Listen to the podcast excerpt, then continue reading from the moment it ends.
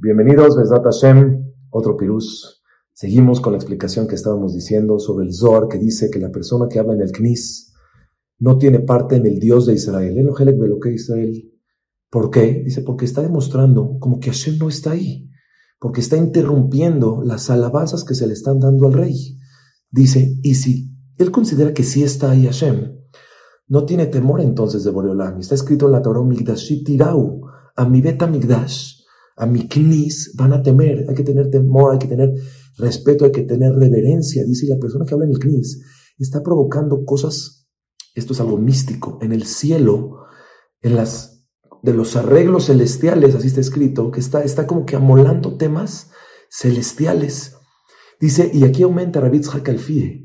Dice, y aquí no está hablando la tefila, como dijimos, está hablando que en el que no habla en el knis, en el que habla en el knis o en el beta midrash, está considerado eso. Y la pregunta que hace el Benishai es, ¿por qué no me dice el Zohar, la persona que habla en el Knis no tiene parte en Dios? ¿Por qué dicen el Dios de Israel?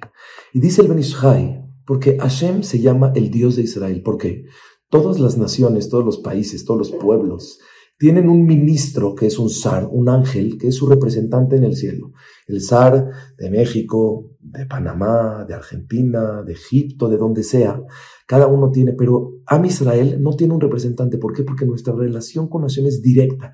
No necesitamos un intermediario para que lleve nuestras tefilot con. Nosotros hablamos directo con Boreolam, es nuestro papá y estamos cerca de él completamente. Por eso se llama el Dios de Israel. Entonces dice, una persona que habla en el Knis, se no tiene parte en el Dios de Israel. ¿Por qué?